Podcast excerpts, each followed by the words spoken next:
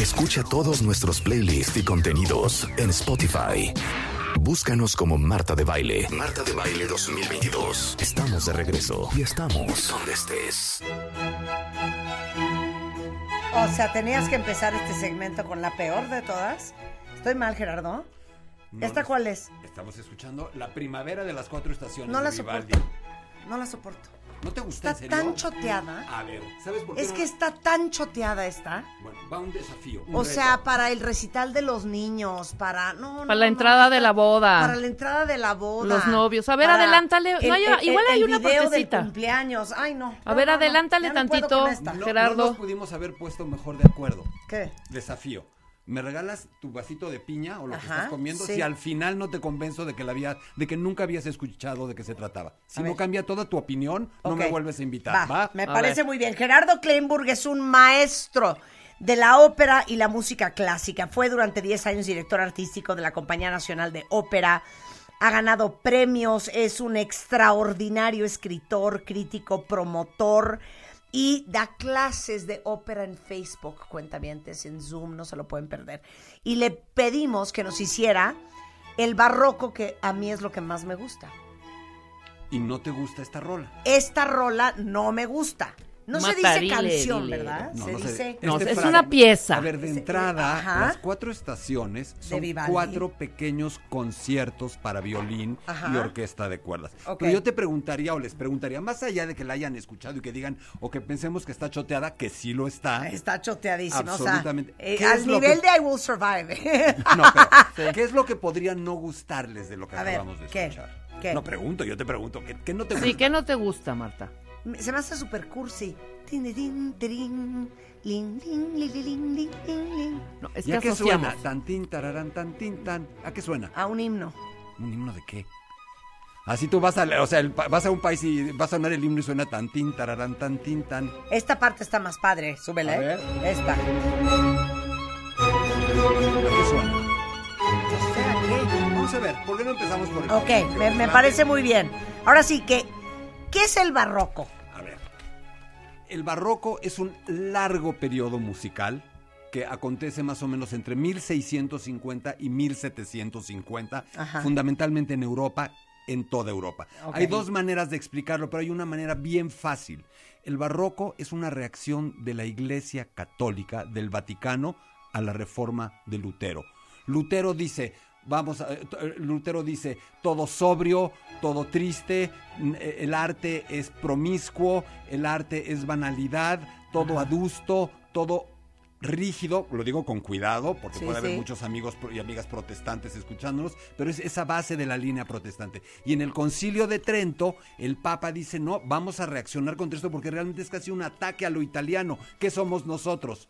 Todo lo contrario, pasión, eh, emociones, paisaje, sol, exuberancia. Y el barroco... Pasión. El barroco es una reacción a eso. Ese es, eh, ese es, para decirlo en una palabra, ahora. Todos usamos la palabra barroco. Ay, sí, Rebeca, estás muy barroca. O Marta, está súper barroco tu Ese rollo. mueble no Sí. me gusta, es muy barroco. ¿Qué es barroco para ustedes? ¿Qué quiere decir eres muy barroco? Muy barroco es muy rebuscado. Correcto. Es muy Gori- garigoleado. Correcto. Garigoleado. ¿Saben de dónde viene la palabra? Sin caer en el rococó. Que es un A ver. exceso del barroco. Yo siempre juego que digo es barrococó. Sí. Ok. Había muchos navegantes portugueses en esa época, iban por todo el mundo, por todos los mares y traían perlas. Conocemos las perlas, las perlas son estas esferitas perfectas, divinas. Pero había unas perlas que no eran así, muy, muy extrañas, que eran recargadas, Ajá. garigoleadas, como si tuvieran adornos, deformes, extravagantes, y les decían barruecas. Ok. Esas perlas eran las barrocas y eran perlas que para algunos tenían un gran valor y para otros no. Y un buen día, por ahí ya de 1700, un tipo estaba oyendo a un violinista en Italia, a dos violinistas, uno muy bien, muy modosito, haciendo su, su- su- su música muy como debe ser, y el otro súper despeinado, exagerado, barroco. Y le dijo, este cuate es como una barroca como una perla barroca. Y de ahí viene el término de usar música barroca. Ya ves. O sea, el rococó le precede al barroco. Va, no, va después. es- Va después. Digo, pero Sucede sí. al- exactamente, ya es Sí. un adorno Le- sobre el adorno. Sucede. ¿Precede? No. Sucede al Le barroco. sucede al Le barroco. sucede. al barroco. Le sucede al barroco. Y esto es, o sea, estos dos, o sea, con estos dos elementos claros, neta, ya entendimos que es barroco. Claro. Pero entonces es la iglesia haciendo, digamos que una protesta a la austeridad y la parquedad de la protestancia. Ajá.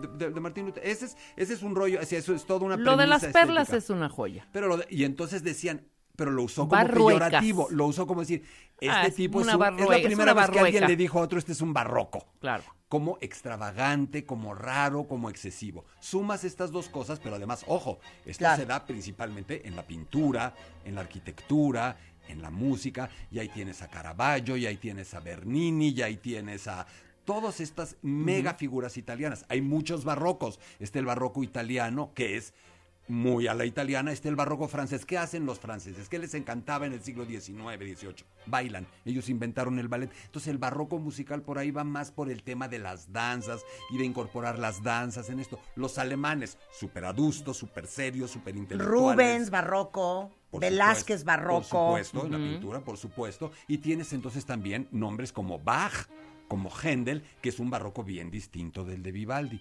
Todo esto, o sea, no es tan fácil determinar qué es y qué no es barroco, porque o sea, es muy amplio. claro. A Claro. ver, eh, Bach, Händel, que me fascina, eh, Vivaldi. Vivaldi. A ver, de lo- de- todos los compositores barrocos italianos terminan en I. Todos. Monteverdi. Vivaldi. Monteverdi es un renacentista tarroco, bar- tarroco, ¿eh? Tardío barroco. y principio de barroco. Ay, esta me encanta. No, no, no. A ver, regrésale esta. Esta es preciosa. Lo- Esta también es de anuncio. Es como de anuncio de coche, ¿no? ¿Cuál Sí. es la primera que A ver, teníamos? Esta, Esta, esta, esta, esta. A ver. Seguimos con Vivaldi. Vivaldi. Esa sí te estación está bien bonita. Este es de perfume. No, por Prince Machiavelli. Pero saben que todos mis cursos empiezan siempre con de qué manera esta música ha permeado hasta nuestros días. Claro. Y como esto que dicen de perfume y todo esto es un gran elogio. Es un gran elogio para Vivaldi porque su música sigue teniendo incluso ese valor comercial. Porque ¿qué te produce la música de Vivaldi? Tú, eh, no sé cómo decirlo, drive, eh, fue- thrust, fuelle, eh, ímpetu, va para adelante. sí, sí, claro. Up- perdón por tantas palabras en uplifting, todo. Y eso es justamente lo que estaba buscando el barroco. Pero qué grueso, porque fíjate cómo uno es como es en todo. A mí me gustan las cosas felices. A mí me encanta el happy music.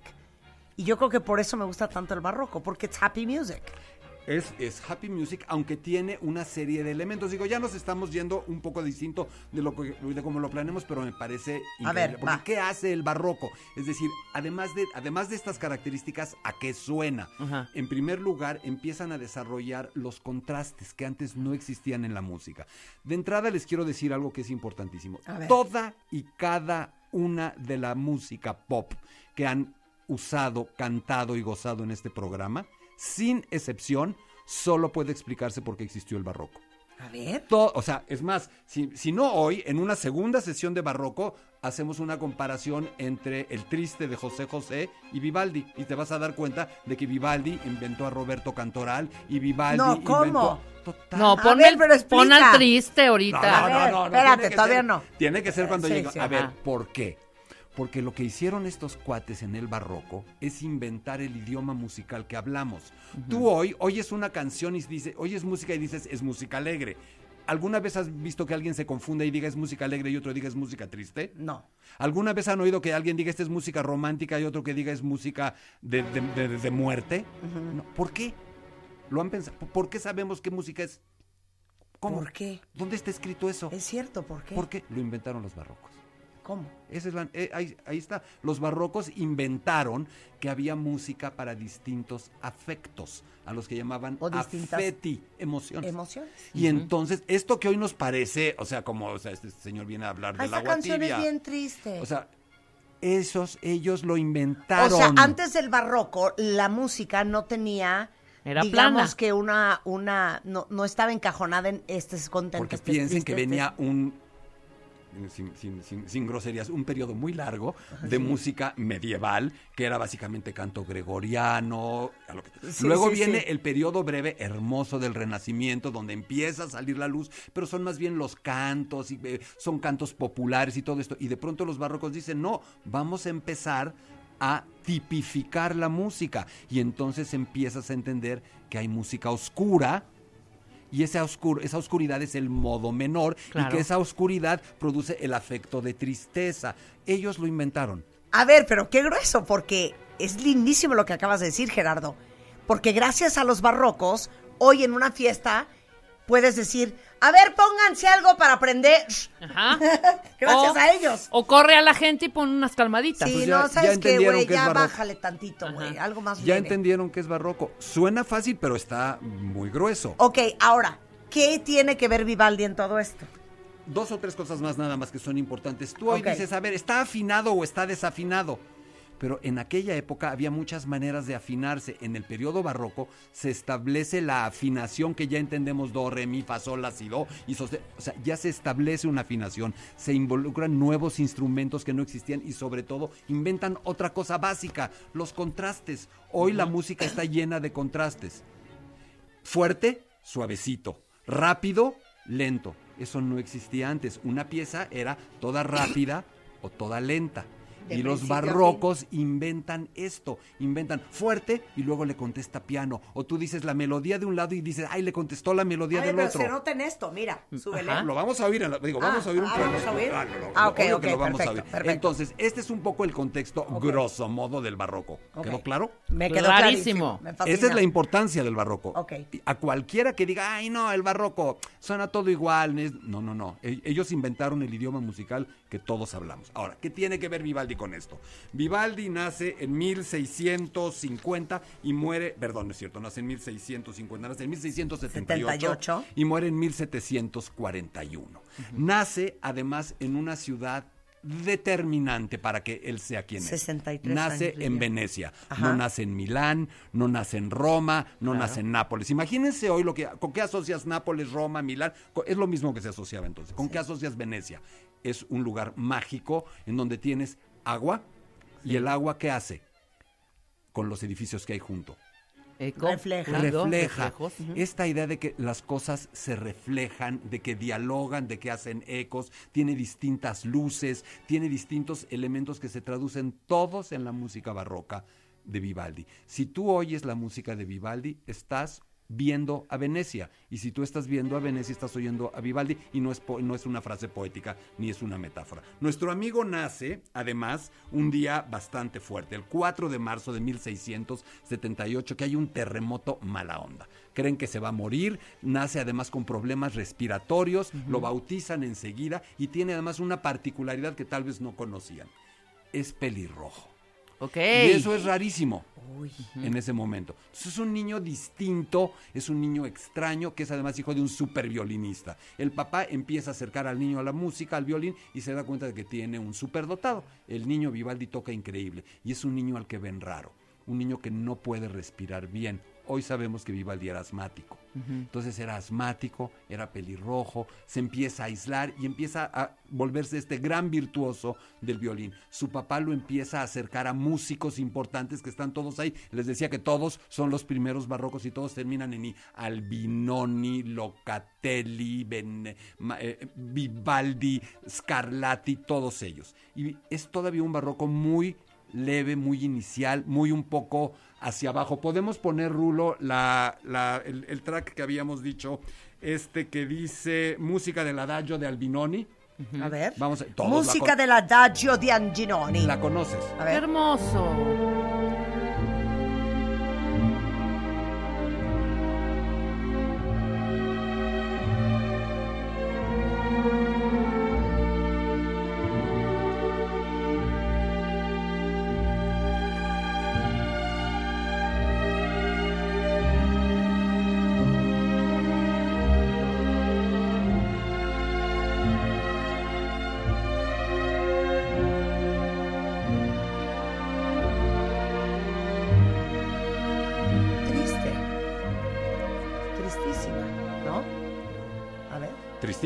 ¿Verdad? Sí. Es decir, aquí ya está un afecto musical desarrollado.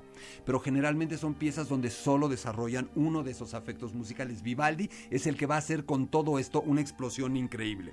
Lo que siguiente que hace su papá es convertirlo en sacerdote, le guste o no al niño. ¿Saben por qué? Porque sabe que si lo hace sacerdote le va a dar herramientas de lobbying con todo el clero, con toda la iglesia de lo que va a ser o de lo que es se va a convertir en Italia. Por eso el nombre y el apodo con el que se conoció siempre en su vida a Vivaldi. Le decían il prete rosso, el cura rojo. Ok. Ese- Ok. así- la gente hablaba de Vivaldi en su vida como el cura rojo. Y entonces viene algo que les va a encantar. Me Vivaldi- encanta, me encanta. No, es que amo- no aman estas clases. Pero vas a ver lo que hace. Te amo, hace, Gerardo. No tienen idea. A ver. Vivaldi, como es, como es sacerdote, puede aspirar a un puesto muy importante. Venecia es una capital mundial del arte y es el primer destino turístico de la historia. En el barroco, la gente empieza a visitar Venecia como un acto turístico. El turismo no existía. Ellos inventan el turismo. La gente va a ver los- las iglesias, San Marcos, la, y va a oír música. Música en las, iglesi- en las iglesias, en las góndolas, en los palacios. Y sobre todo en un lugar que no se van a imaginar y que es fundamental para que estemos hablando de Vivaldi. En un hospicio. En los orfanatorios. Los orfanatorios de Venecia reciben a niños y niñas solo con la condición de que quepan en el buzón. Hay un buzón que ponen y ponen ahí a los niños y a las niñas. Muchos de ellos, muchas de ellas son con malformaciones, eh, todas abandonadas, todos abandonados. Los niños los forman en un oficio, carpintero, lo que sea, y a las niñas las convierten en músicas. Les enseñan instrumentos y Vivaldi entra a este lugar a dar clases y durante 40 años da clases a niñas abandonadas y convierte a esas niñas en la mejor orquesta de Europa durante su tiempo. Qué Y la gente va de todo el mundo a oír a las niñas huérfanas que dirige Vivaldi detrás de una celosía para que no se puedan ver. Es que, perdón, tengo que hacer un paréntesis.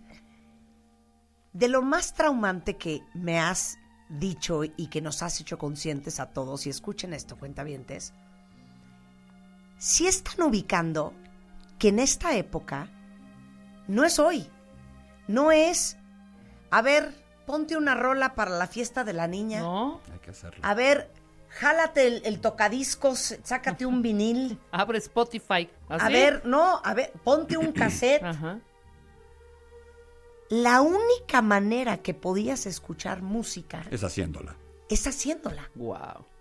O sea, era trayendo a Vivaldi a tu casa, ¿A tocar? pues que te anime la cena del viernes. O aprendiendo a tocar como empezó a aprender toda la gente, presi- ni, ni poniéndonos de acuerdo. O sea, en- pero es que me trauma porque por eso en, no sé, desde eh, las películas de época, siempre hay una escena en donde están las muchachitas en el drawing room tocando el piano y todos alrededor viendo a la niña tocar el piano fascinados.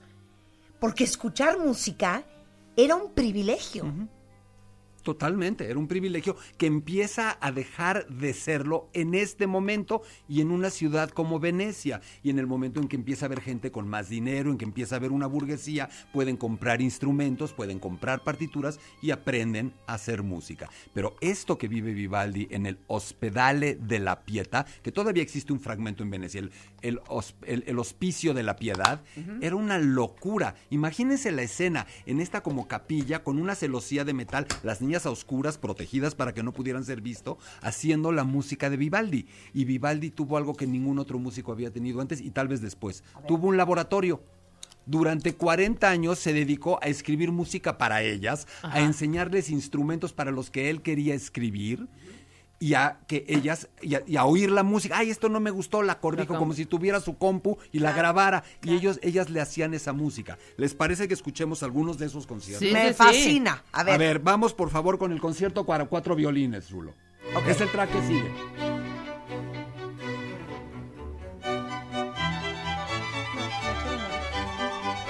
Pero esto imagínatelo con las niñas. Eran puras niñas.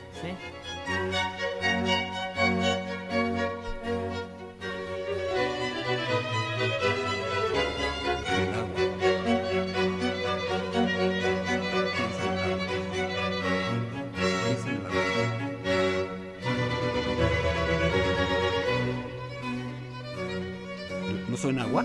Claro. Es agua. Se van conquistando.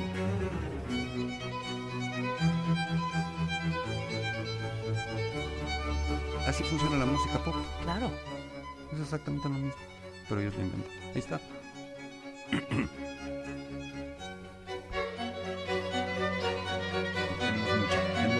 No lo puedo creer, no lo puedo creer. Me fascina. Ahí está el agua, ahí están los diálogos, ahí están las niñas eh, del, del- de los, del- del hospedale, ahí está todo lo que hay detrás de esto.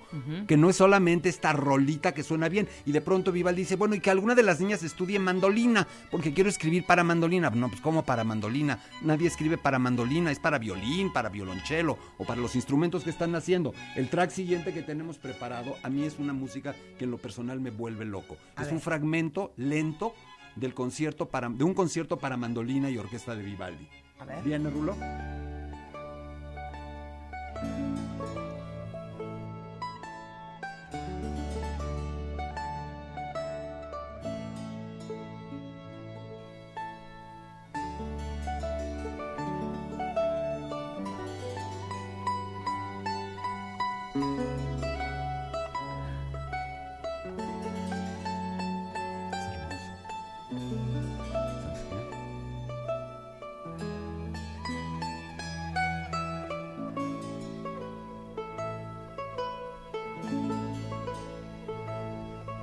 Precioso. Muy preciosa. Muy en las praderas. No, es- no siento que la mandolina es lo mío. ¿Por qué lo asocio con el medievo? Por el laúd. Ah, ¿cómo se llama la guitarrilla Una del medievo? larga, larga, larga. Sí, pero era ajá, y como con una cojita, la cajita gordita. Exactamente. ¿Cómo se llama? El laúd. Laúd. El laúd. Sí, no, el medievo a mí me pone muy nerviosa.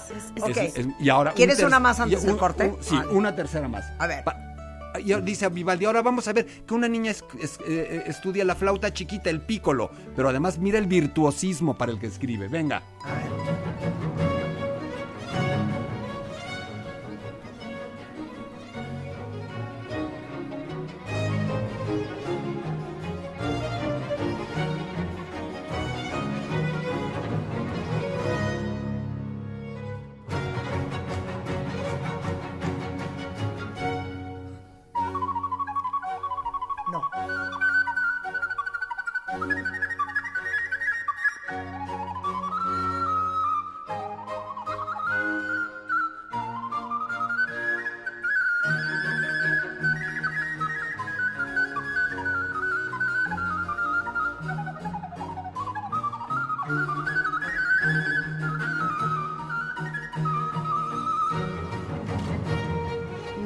¿Cómo se llama ese, flau ese flautín? Es una flauta pequeña, una flauta de pico o pícolo.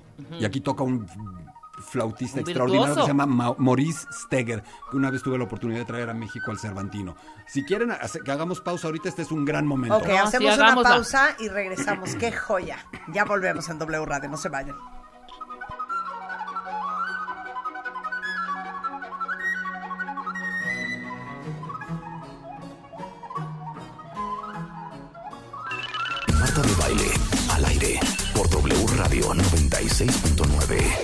Hacemos una pausa. Estamos al aire y me estoy riendo porque estoy pensando, si alguien se asoma a ver lo que ustedes están oyendo, van a decir, pues ¿qué estás oyendo? Que estás oyendo música clásica.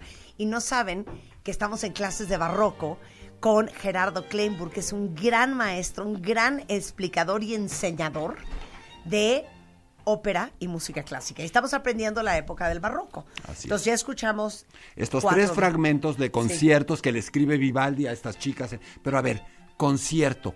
También nosotros hoy decimos, ay, pues es que tocaron un concierto para piano y orquesta. No, un, O- un- un concierto para dos trompetas. De Vivaldi. Ay, no, no, ¿por qué no me dijiste que te gustaba tanto? Ah, no, veme buscando, Rulo. Concierto para dos trompetas de Vivaldi. No me lo si me hubieras dicho, Ah, preparábamos. Ah, no. Ah, esa, Ah, ah, esa no, me pues, la. está. Yo traigo las cuatro estaciones y resulta que no jala. Ay, Pero no. bueno. A ver. Hoy hablamos concierto, concierto o sonata.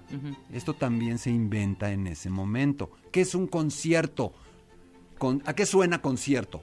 A que conci- Concerto. A que Que se ponen de acuerdo. A que pones de acuerdo algo. Entonces, lo que estamos oyendo son estos conciertos para un instrumento y orquesta que hoy nos parece totalmente normal, pero que también se inventa en el barroco.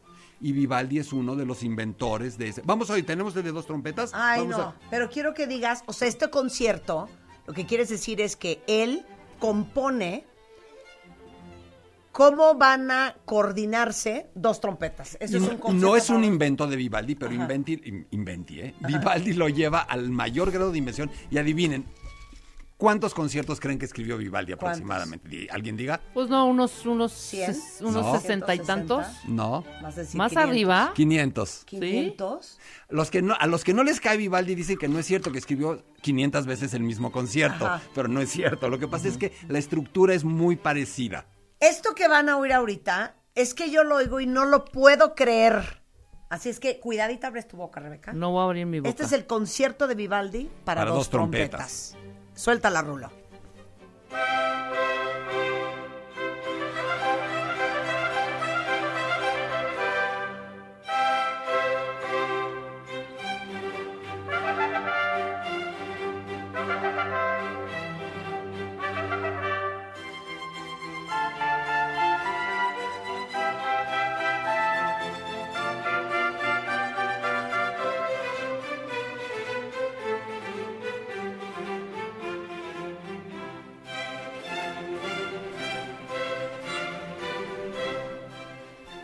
Se contestan. Son como ecos, son como diálogos. Sí son diálogos. Sí, totalmente.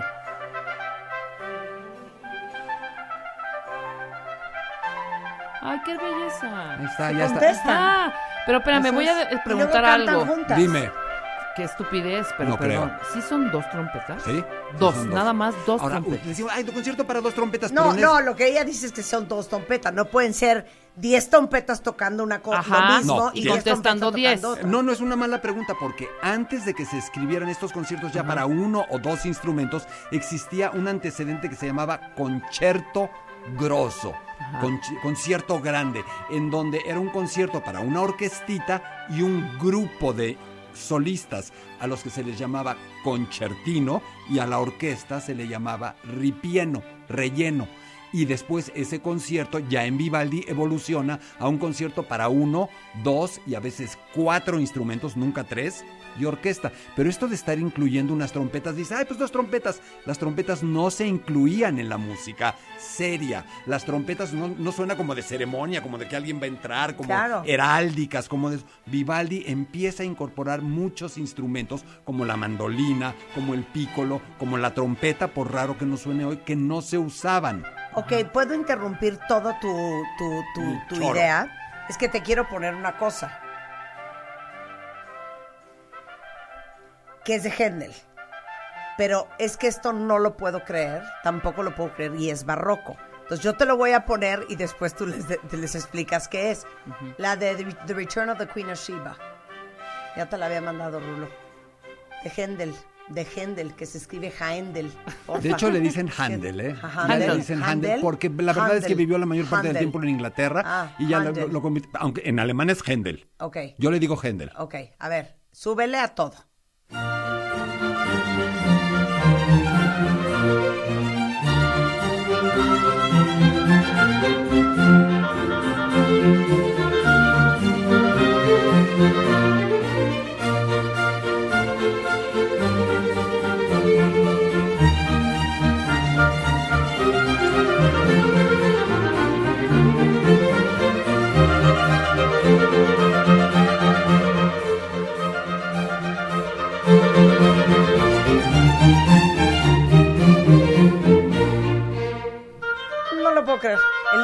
Casé la primera vez, me casé en la profesa, en Isabel la Católica, en el centro, y cuando terminó la ceremonia salí de la iglesia con esto. Divina esta. Increíble. A ver, Esta ¿y qué onda pieza. con Händel? Nada más Händel, hagamos un un compositor paréntesis. absolutamente genial, un compositor que nace en Inglaterra en 1685, que muere en Inglaterra, en Alemania, Alemania. que muere en 1759, que se va a vivir a O Inglaterra. sea, cien- casi 100 años después de Vivaldi. Absolutamente. No, pues sí, sí, 80 aproximadamente. Y muy influido por Vivaldi. Ahora ya no creo que nos dé tiempo mucho de ver eso, pero bueno, un compositor que se va a Inglaterra a hacer billete.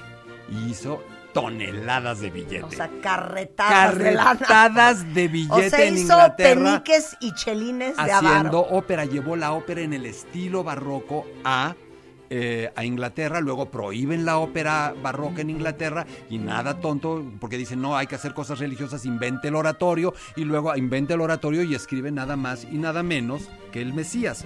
Y además es increíble, nada más para finalizar el, la cápsula gendeliana, escribe el Mesías convaleciendo de una fortísima embolia cerebral. Uf. Es uno de los, en Stefan Zweig, en los 20 momentos estelares de la historia de la humanidad, dice que uno de los momentos estelares de la historia de la humanidad es ese hombre destrozado físicamente por una embolia, en aquel tiempo escribiendo el Mesías. Oye, y perdón, el canon de Pachelbel.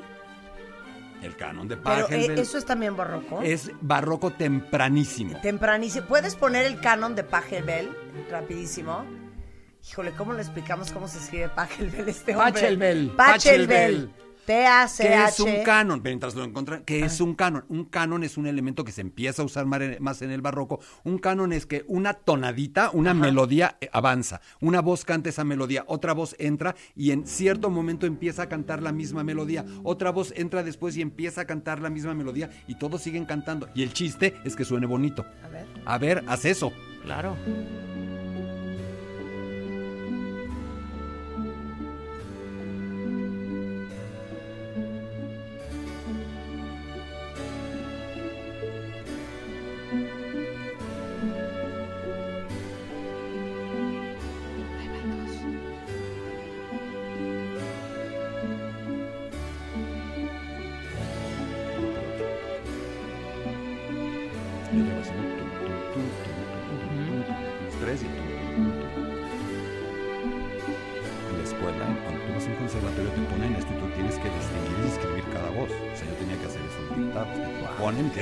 Es entrenamiento auditivo, te Bueno, cerramos con Händel y, y. Entonces, Porque queremos acercarnos a las cuatro estaciones. A ver, las para cuatro que- estaciones, Las dale. cuatro estaciones Dale, de Vivaldi, que esas las voy a lanzar yo, Rulo, desde acá. Porque va. las voy a ir comentando un poco. Las cuatro estaciones de Vivaldi. Ajá. Vivaldi se muda de pronto de Venecia, se muda a otra ciudad y un tipo le, le- le paga buen dinero y decide escribir otros cuatro conciertitos de los 500 que había hecho, pero decide hacer algo que jamás en la historia del universo se había hecho.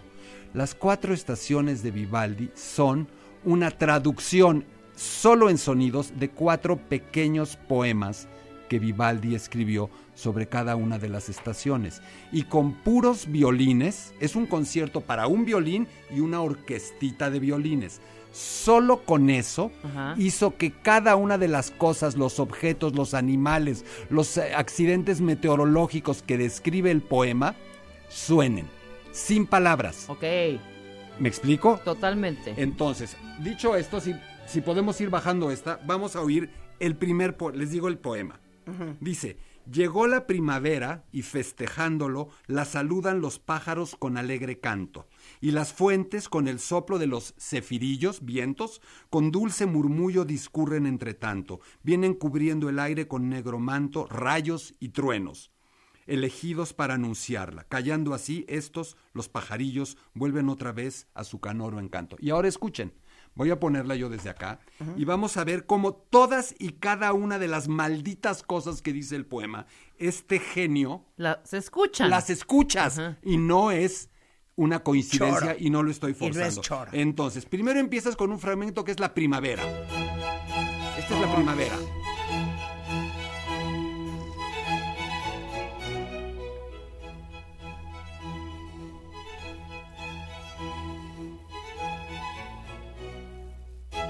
Ecos de los que hablamos Ajá. Piensen en Venecia, el reflejo de los edificios, el agua.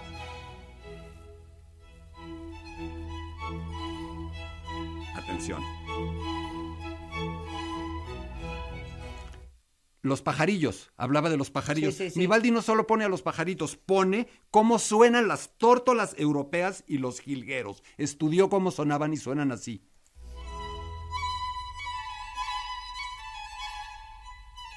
Los pajaritos. Claro.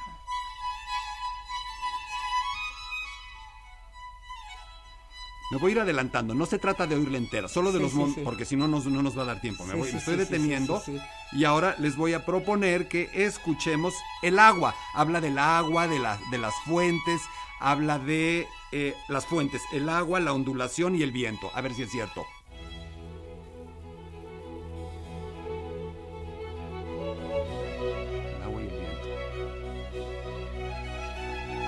Este señor lo está haciendo en 1700 y tantito. Claro. Está Sí, sí. inventando ¿Cómo suenan hacer que la música Claro. reproduzca cómo suenan las cosas.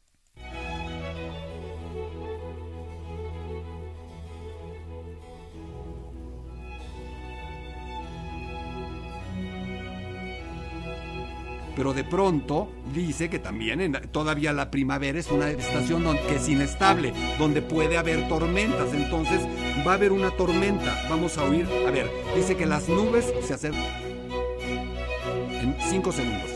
Tormenta que se aproxima. ¡Claro! Pero no solo hay tormenta, hay rayos. Ahí va el rayo y estalla el rayo. Fíjate, lo voy a hacer con mi mano. El rayo.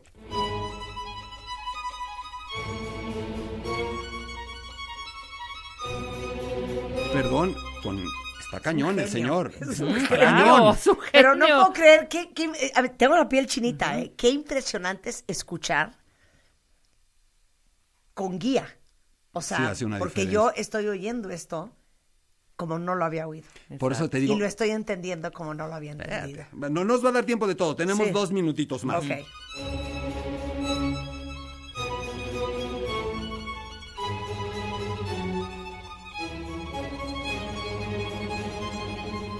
Por ejemplo, vamos a pasar al segundo movimiento rapidísimo. Nada más. ¿Qué va a pintar Vivaldi? Va a pintar, y así, sobre el florido y ameno prado, al caro murmurar de bosques y plantas, duerme el cabrero con el fiel can al lado. Entonces, vamos a oír, a ver, a, a ver si lo oímos. Ok. Primero se los explico. Vamos a oír. La melodía del violín es el pastor dormidito. Oímos como el, cómo se mueven los árboles y oímos de pronto tan, tan, tan, tan, que no para. Es su perrito ladrando. A ver.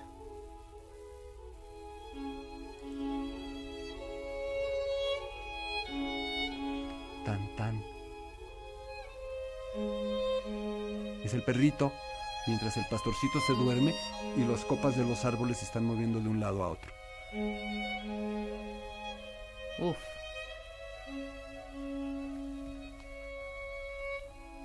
Me voy a detener porque tenemos que cerrar de alguna manera No, y tenemos no, que cerrar es que- padre. es que yo Pero además hay que cuatro estaciones. dos. O sea, No, hay que ¿a qué hacer, presión? hay que hacer parte Yo 2. desde que empecé a hacer este programa pedí claramente seis horas. ¿Qué Es la- quieren? ¿Que haga maravillas en tres? Yo No, ya me había acostumbrado a tener un ratote y ahora llegamos así con una probadita. Pero se dan cuenta de que las cuatro estaciones neta no son lo que No, habíamos a ver, es que. ¿cómo crees que no vamos a hacer la semana que entra parte dos? Va que va. Pero además tenemos una cosa, una Ah, invitación. no, o sea, esto nos cae, miren, como anillo al dedo. ¿Cuándo es el, la clase? Arrancamos curso, arranco curso, arrancamos curso que se llama El Barroco Musical del Exceso al Refinamiento. Este próximo miércoles 27, jueves 28, lunes 2 de mayo, de las 7 a las 9 de la noche. O sea, son dos horas. Si no pueden estar por Zoom conectadas o conectados a esa hora, te entregamos las versiones grabadas. 1,650 pesos por dispositivo. Se puede juntar toda la familia y lo pueden ver a cuatro tomar la clase. Claro, Ya, venga. qué felicidad. y además queremos ofrecer algo, Ajá. una, una alegría o unas Sí. alegrías. Eh, como hemos tenido problemas en, eh, cuando lo hemos hecho, en que nos llama mucha gente y nos saturamos y de pronto ya no está, en vez de ofrecer un número de alegrías, vamos a ofrecer un tiempo de alegrías. Quiere decir, a la gente que se comunique durante la próxima hora, va a tener un 20% de descuento y vamos a dar dos teléfonos. Teléfono. 55 43 47 02 83 y 55 16 77 93 84. Les pongo toda la información en mi cuenta de Twitter. Gerardo, siguiente semana hacemos parte 2 de Vivaldi. Hacemos parte y dos de hacemos Vivaldi. esta- las estaciones. Gracias. Cuentavientes, tengan un lindísimo, lindísimo jueves. Adiós. Adagio. Adagio, Caravaggio. Entra a wradio.com.mx. Checa más información de nuestros invitados, especialistas, contenidos y escucha nuestro podcast. Marta de Baile 2022. Estamos de regreso. Y estamos donde estés.